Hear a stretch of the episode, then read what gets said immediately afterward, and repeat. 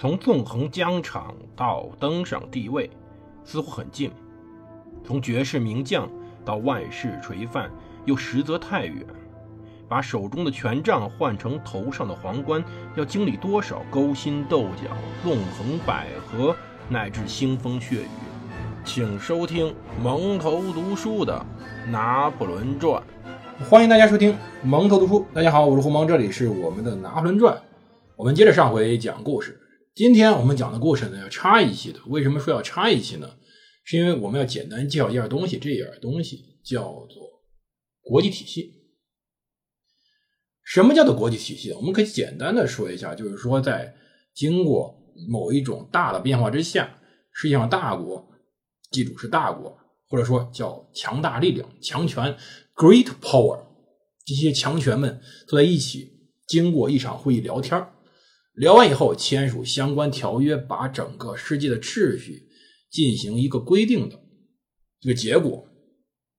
我们不去念那种复杂的结论，我们只说这样一个结果，这样一个现状，叫做一个体系。而通常来说，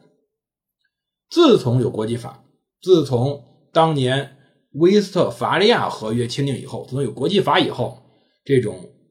体系，这种能够在世界上制约世界体系，一共有四个。第一个叫做。威斯特伐利亚体系，第二个叫做维也纳体系，第三个叫做凡尔赛体系或者凡尔赛华盛顿体系，第四个就是现在我们整个世界所存在的雅尔塔体系。维也纳体系听着耳熟吧？对，我们上一期专门说过，在拿破仑前往厄尔巴岛的时候，在一八一四年五月的时候。整个世界正在开一场会，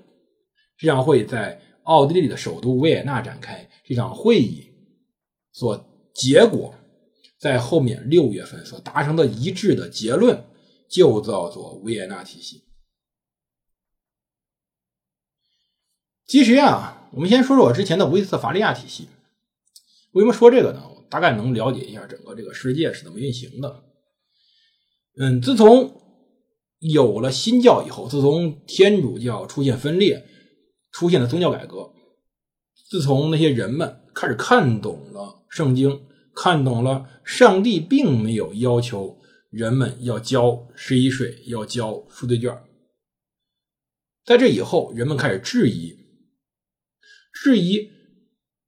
那个亲爱的教皇或者教宗是否真的是上帝在。大地上的代言人，我们是否要听从我们教区神父的？他们的质疑开始逐渐变成了一种反抗。在马丁·路德的九十五条论纲颁布以后，人们开始真正的反对天主教统治。而由于当时整个德意志地区，尤其北方地区诸国，对于当时的教皇或者教宗的反对，这里说一下啊，我要不然我老要改口。教皇和教宗是一回事儿。我们习惯想过去把教皇做称为教皇，比如说最经典的，我们八零后最熟的，大家都看过《圣斗士星矢》吧？对，里面的，我们都习惯上说教皇，但实际上在过去的年间，梵蒂冈教廷总部亲自钦定了中文翻译为教宗。宗教的教，宗教的宗，对教宗意为是我们天主教的领袖，而不是说是真正一个世俗的皇帝。但是这里我就不改口了，我们教皇教宗乱乱叫，大家知道一样的东西就行了。我们接着刚才说，就是人们开始质疑教皇，就发发生了一种变动，而这时候这种变动呢？被当时北方那些反对教皇统治、反对他们收税、反对他们对整个国家指手画脚的德意志诸国所利用，所以引发了对于新教的支持，进而引发最重要的三十年战争。三十年这战争呢，最后是以威斯特伐利亚合约签订为结束的。它核心在于对于神圣罗马帝国和基督教的统一实现了否定。实现了教随国定，也就是说，一个国家究竟信新教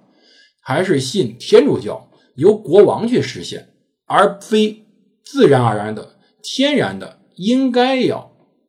进行信仰天主教的行为。他重新整合了欧洲这种分散的这种行为体，改变了欧洲的政治结构以及文化纽带。他彻底打破了原来的由拉丁文和天主教作为纽带的统一的欧洲。欧洲的统一性开始向近代级演变，因此威瑟伐利亚合约被认为是现代国际法的开端，因此整个威瑟伐利亚体系也成为了现代国际体系的开端。由于以基督教作为维系力量，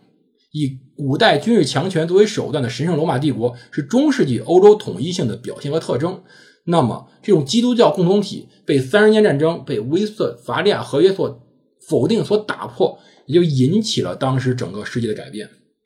而欧洲统一性伴随着社会的发展、伴随着政治的发展不断的演变，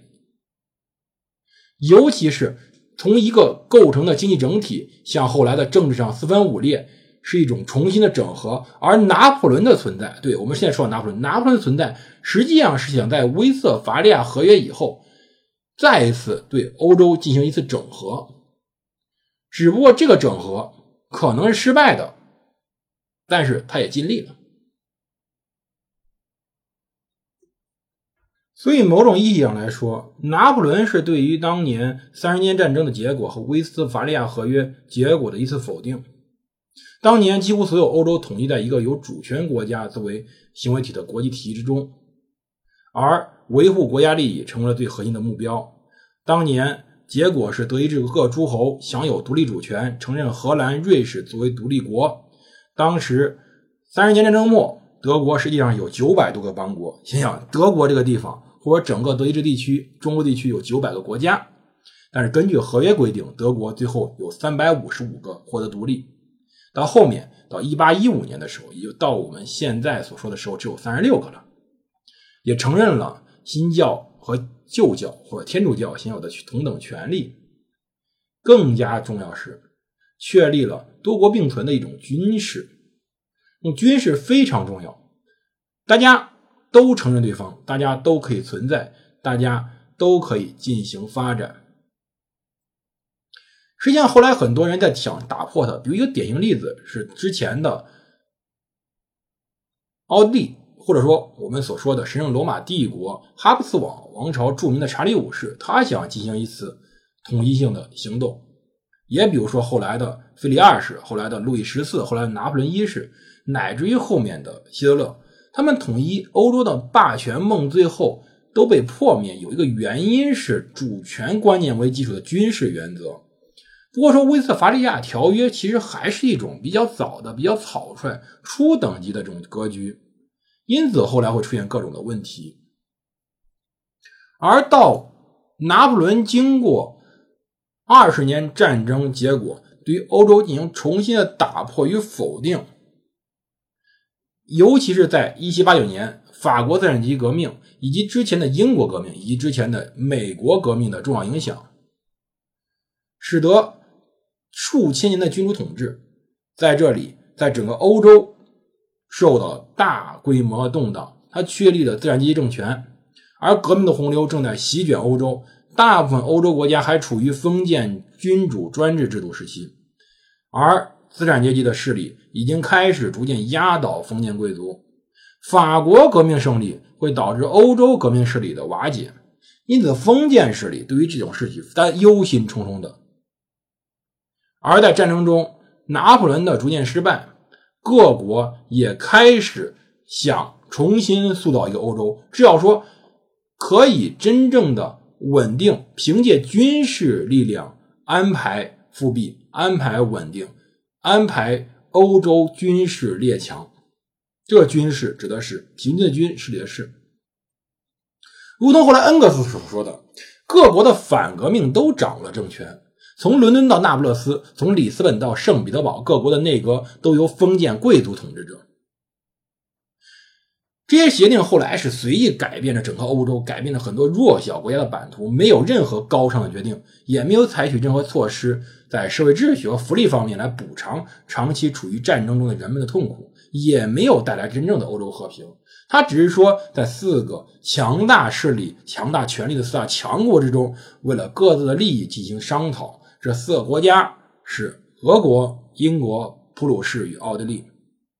而我们在这里，其实一期是很难讲的很明白，这个维也纳会议到底是怎么发生的。如果我们不讲讲维也纳会议，我们其实也有很难讲明白后面拿破仑为什么突然翻脸，翻脸到我要再次回到大陆，再次与他们一战，来维护我的神圣的权益。今天讲不完，我明天再讲。这里摩托读书，我是胡蒙，我们明天接着聊我们的维也纳会议。谢谢各位的收听，我们明天见。